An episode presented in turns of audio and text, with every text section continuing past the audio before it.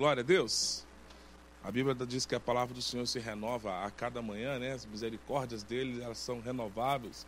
E a palavra, ela se renova. Cada vez que você lê a mensagem, você fala, uai Deus, domingo passado era outra instrução, esse domingo é outra instrução, e o versículo é o mesmo? Sim, a palavra do Senhor, ela tem essa amplitude. Amém? Glória a Deus. E hoje eu quero falar sobre você conhecer o seu inimigo. Então, eu tenho dito que se a palavra está dizendo que eu preciso vigiar, eu preciso ser sensato, eu preciso estar com a cabeça de fato equalizada, porque existe o um inimigo que anda ao redor procurando um espaço, procurando um ambiente para me devorar, então eu preciso entender. Eu não estou aqui, eu quero deixar isso bem claro, eu não estou aqui empoderando o inimigo sobre a vida de ninguém, nem estou declarando que ele tem essa, essa autoridade sobre a sua vida. Mas eu quero que você viva uma vida ciente e consciente de que existe uma batalha no mundo espiritual e que se nós não estivermos preparados para ela, né, a palavra declara que ele está ao derredor, procurando um ambiente para que eu possa ser devorado. Amém? Ele tem fome da sua vida. Então que ele não encontre em você um ambiente para sua refeição. Amém? Então as escrituras nos diz que existe uma batalha espiritual que está ocorrendo ao nosso redor. Mesmo que nós não possamos enxergar, mesmo que você não consiga ver, eu quero dizer que existem duas atmosferas que funcionam de maneira simultânea. Existe uma atmosfera física onde podemos sentir, cheirar, nós podemos ouvir, tocar, saborear, e uma atmosfera espiritual que não podemos ver com os nossos olhos naturais mas os nossos sentidos informam que existe alguma coisa que está fora de ordem, não é verdade? Você que é casado, a sua esposa já deve ter dito para você: Não quero ver você com aquela fulana. Já falou isso só na minha casa que fala isso? Hã? Aí você, você toma um susto, né? Você toma um susto. Você fala: Mas eu? O que eu estou fazendo de errado? Não é o primeiro pensamento não estou fazendo nada de errado. Mas a mulher percebeu uma coisa que você não viu ela tem um sentido acima do seu. Tem, eu tenho convicção disso. Que a mulher percebe uns detalhes que a gente não percebe. Né? Uma vez eu cheguei em casa e tinha uma marca de batom nas minhas costas. Nas costas, aqui atrás. Eu andava de ônibus. É natural que tenha esbarrão, porque nas costas, na altura mais ou menos. E eu cheguei em casa, de frente. Cheguei em casa de frente e a mulher, a primeira pergunta que ela fez era: Que marca de batom é essa nas suas costas?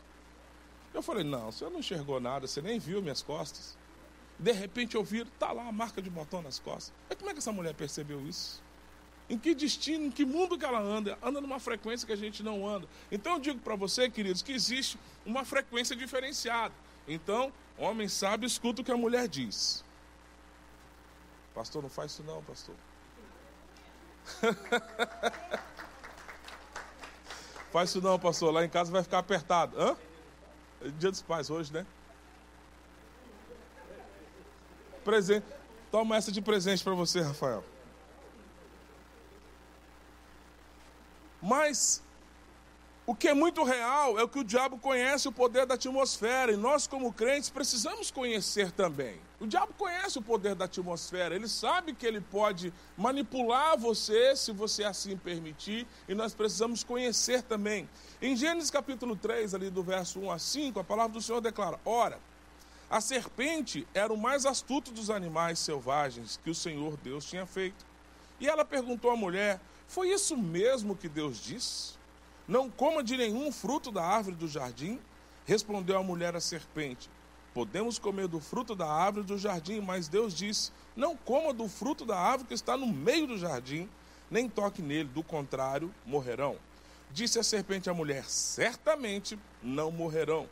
Deus sabe que no dia que dele comerem, os seus olhos se abrirão, e vocês, como Deus, serão conhecedores do bem e do mal. Sempre que possível, Satanás tentará convencer você a entrar na atmosfera errada. Sempre que possível. Ele vai trabalhar numa frequência que tire você da atmosfera onde a sua vida é totalmente funcional e vai mostrar para você por algum motivo e vai atrair os seus olhos para aquilo que você acha que é necessário para a sua realidade de hoje. Nossa, não tenho isso na minha vida hoje. Queria tanto aquilo para mim. Isso vai tirando a gente da realidade atual, da realidade que você tem, da realidade que você tem um controle, da realidade que você tem um domínio, da realidade onde você tem autoridade. E ele leva você para um campo onde você não é ninguém. Onde naquele momento ali você está fragilizado, está pronto para ser consumido por aquilo que vai acontecer naquela atmosfera. Então, a fim de tornar você mais frágil para que você possa cair no pecado, ele vai trabalhar isso dioturnamente para tirar você da atmosfera onde a sua vida se torna funcional. Então pense nisso. Você teria mais probabilidade de cair no pecado dentro de uma biblioteca ou dentro de uma boate? Está ali dentro de uma biblioteca, você está querendo conversar, alguém fala assim, Fala não. O pessoal está estudando. Um silêncio absurdo. Todo mundo concentrado. Ou dentro de tuf, tuf, tuf, tuf, as luzes brilhando, as bebidas sendo servidas a lá vão ter, né? Semi-roupas no ambiente. Onde seria provável de acontecer um desastre para sua alma? Então a atmosfera ela tem poder de influenciar. A atmosfera ela tem o poder de trazer essa influência sobre as nossas vidas. Então, como é importante entender que se a atmosfera faz diferença, ele vai fazer o que é possível para levar você para a atmosfera errada. Então, de que outra forma você pode, de fato, experimentar algo positivo? É estando no lugar correto, é mantendo-se no lugar onde Deus de fato opera.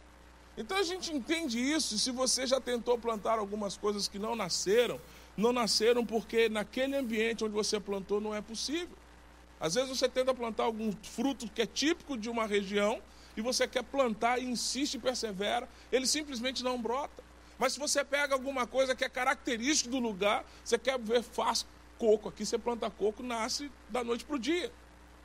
Mas se você quiser plantar outras coisas, você vai precisar investir no cultivo, na cultura da terra. Você vai precisar investir em coisas além daquilo que tem no local, para que você possa ver aquilo crescer.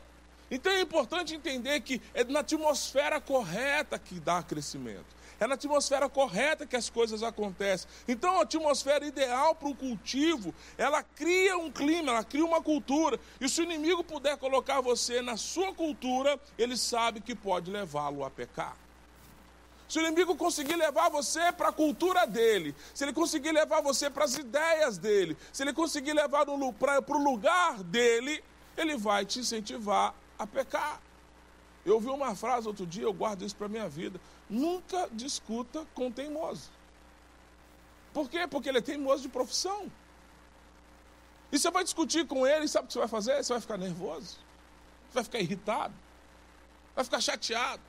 Você vai sair dali, meu Deus, não escuta. Mas não escuta mesmo, ele é teimoso. E você quer mudar a opinião de um teimoso? Não muda a opinião de um teimoso. Não se muda a opinião de um teimoso. Concorda com ele, fala, uhum, tá tudo certo. Sai do lugar, está tudo certo. Então é importante você entender que por muitas vezes nós estamos querendo lutar com o inimigo dentro da cultura dele.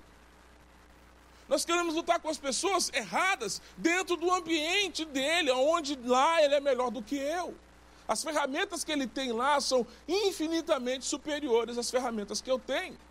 Então eu preciso estar no meu lugar, porque no meu lugar eu sou funcional. No meu lugar eu tenho autoridade. No meu lugar eu tenho domínio. Foi isso que Deus disse para Adão. É neste lugar que eu plantei você que você tem autoridade, que você tem domínio, que você tem poder. O que você não pode fazer é entrar numa cultura de desobediência. Porque se você entrou na cultura de desobediência, automaticamente você sai da cultura do céu. Então, no momento em que eu passo a caminhar minha vida para uma cultura onde eu não consigo enxergar, então eu preciso dizer para você: submeta tudo ao senhorio da palavra de Deus, para que você possa confrontar suas motivações. Então, se você discerne isso, o inimigo não pode vencer. Então, Deus entende o poder da atmosfera. E Ele está em todos os lugares, mas não manifesta sua presença de maneira igual em todos os lugares. Então eu preciso entender: se Deus não está aqui, o que eu estou fazendo aqui? Se Deus não opera nessa frequência, o que faço eu neste lugar?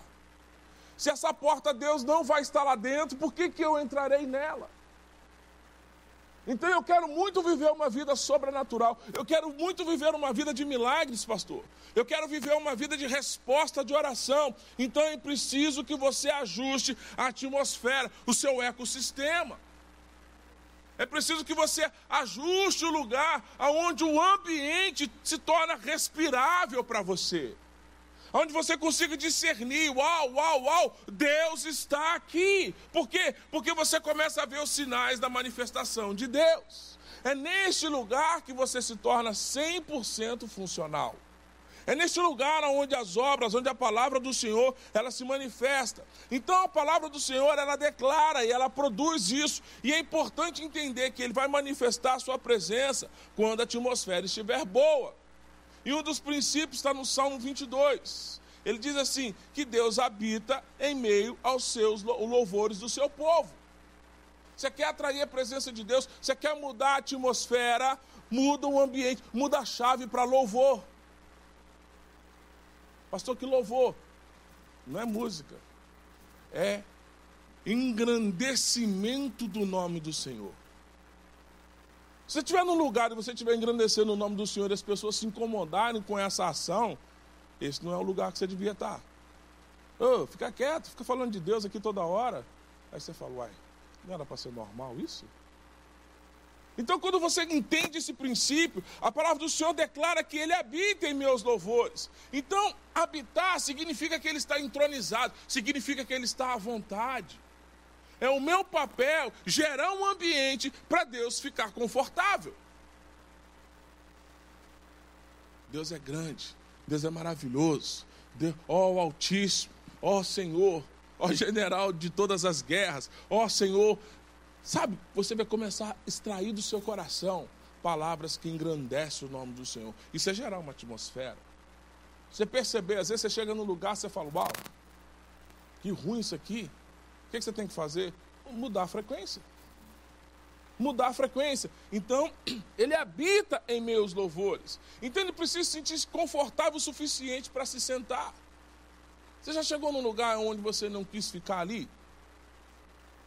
Vamos lá, vamos lá. E você chega no lugar, você fala, não dá para ficar aqui. Não, senta um pouquinho, você dá uma olhada, você fala, Jesus amado, senta onde? Né? Faz o que aqui, pelo amor de Deus?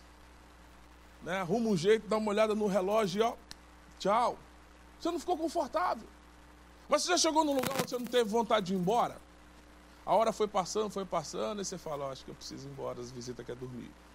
Né? A hora vai passando, vai passando, você vai conversando, aí você vê o povo na casa já, né? Cochilando, tipo assim, Jesus amado, pastor não vai embora. Por quê? Porque o ambiente é gostoso. É um lugar gostoso. É um lugar para permanecer. Então, a habitação é isso. A habitação é um lugar para permanecer. É um lugar para se estar confortável é um lugar para se estar à vontade. Então Deus habita em meio aos louvores. Então eu preciso gerar uma atmosfera que é repleta de celebração, de louvor, de adoração. Esse precisa ser o meu ambiente.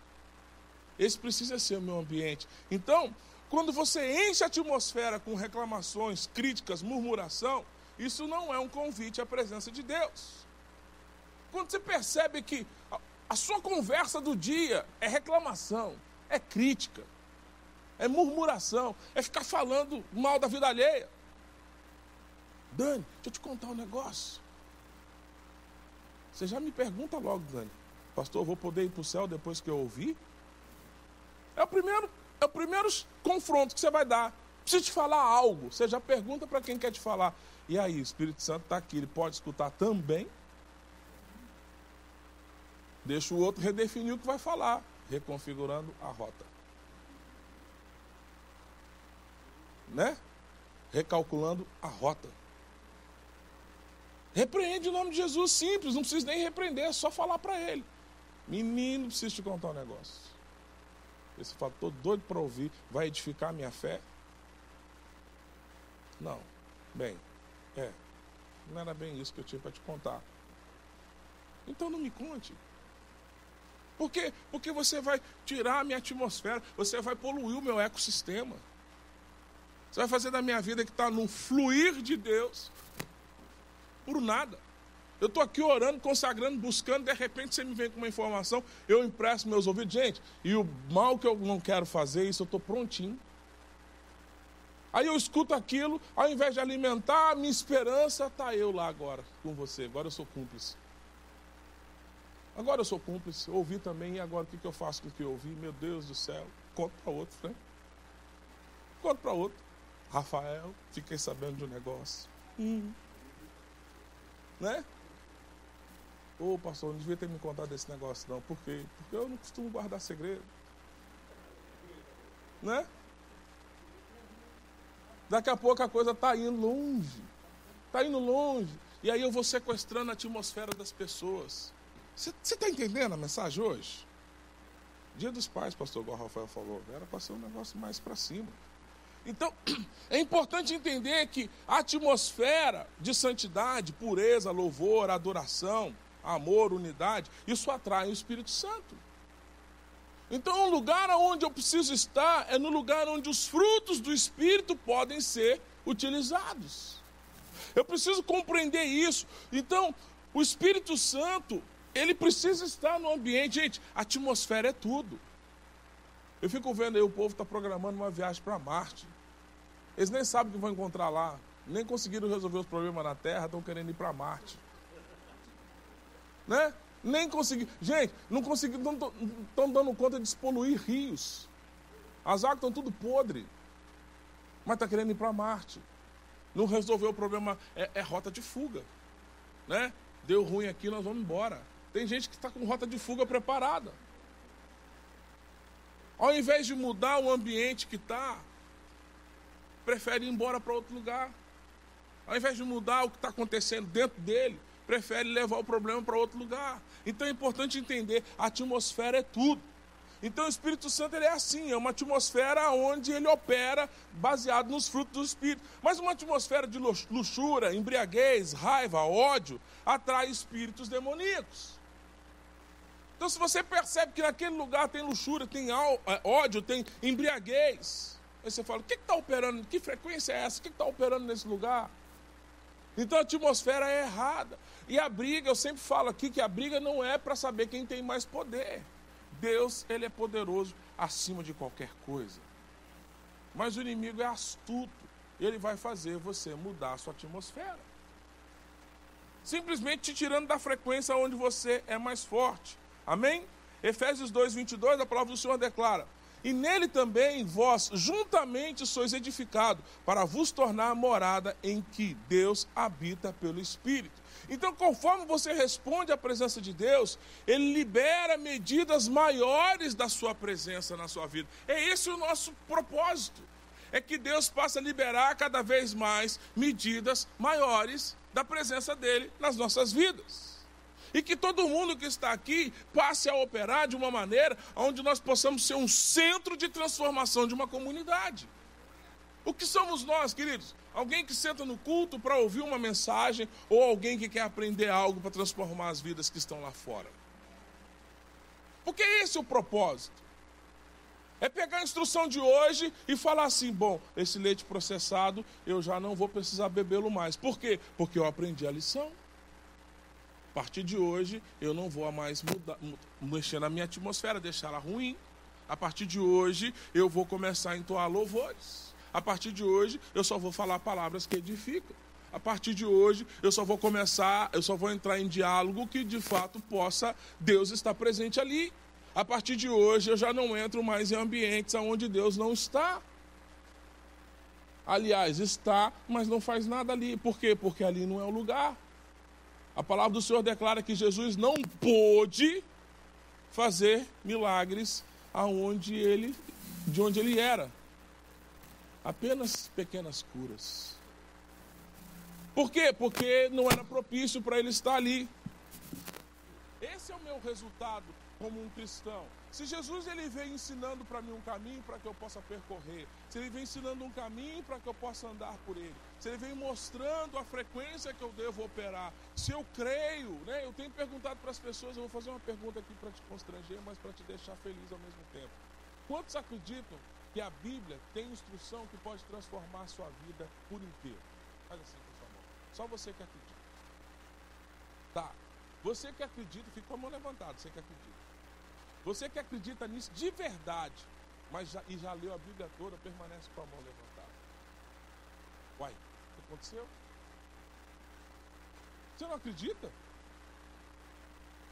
Ué, você não acredita que a Bíblia pode mudar a sua vida? Você não acredita que nela contém instrução que pode levar a sua vida para uma dimensão que você nunca viveria sem essa instrução? Aí se você acredita nisso, mas você não lê, como é que me diz aí o que está acontecendo nesse mundo seu?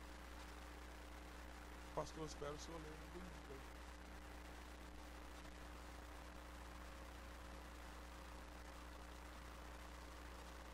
Então é importante, é importante se você crê, é importante você aplicar.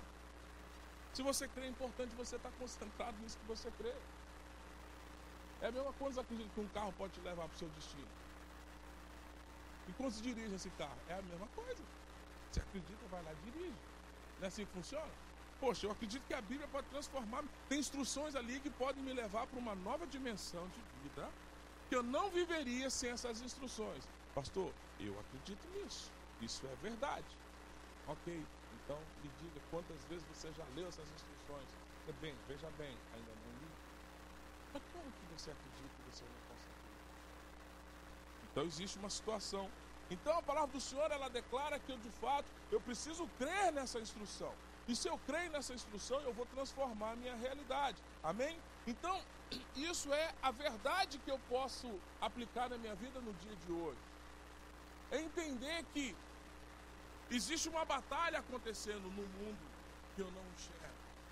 Mas eu preciso estar equipado para isso. Eu não posso permitir que o inimigo, com astúcia, roube de mim aquilo que Deus tem para mim como um projeto de vida.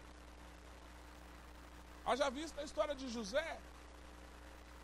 Era um menino, gente, um jovem, com pouca ou quase nenhuma informação.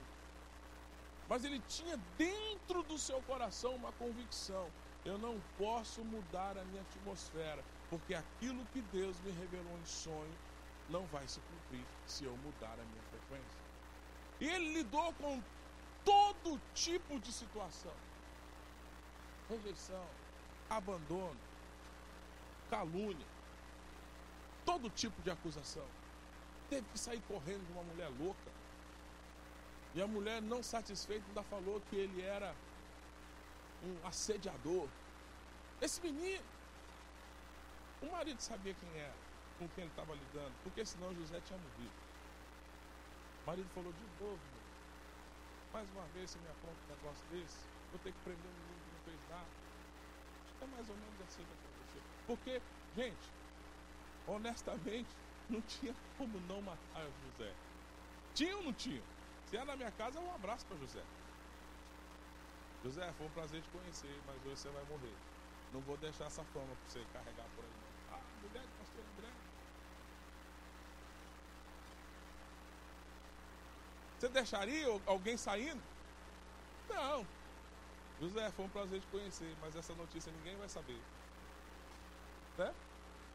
Mas Potifar falou assim: não, esse minha mulher é meio perturbada, eu vou só prender. Prende ele. Dá um ouvido para ela, não. Meio perturbado, meio perturbado inteira, né? Porque o que ela fez não se faz, né? Ficou com a roupa do menino na mão. Olha lá, prenda ele. Você imagina que situação desagradável. Mas José, convicto do seu propósito, convicto da sua missão, convicto da direção que ele estava andando, não permitiu que as ofertas o tirassem do seu caminho. Ele continuou convicto ele não mudou a atmosfera que ele precisava. Querido, e na prisão, ele foi um profeta. E no palácio, ele foi um profeta.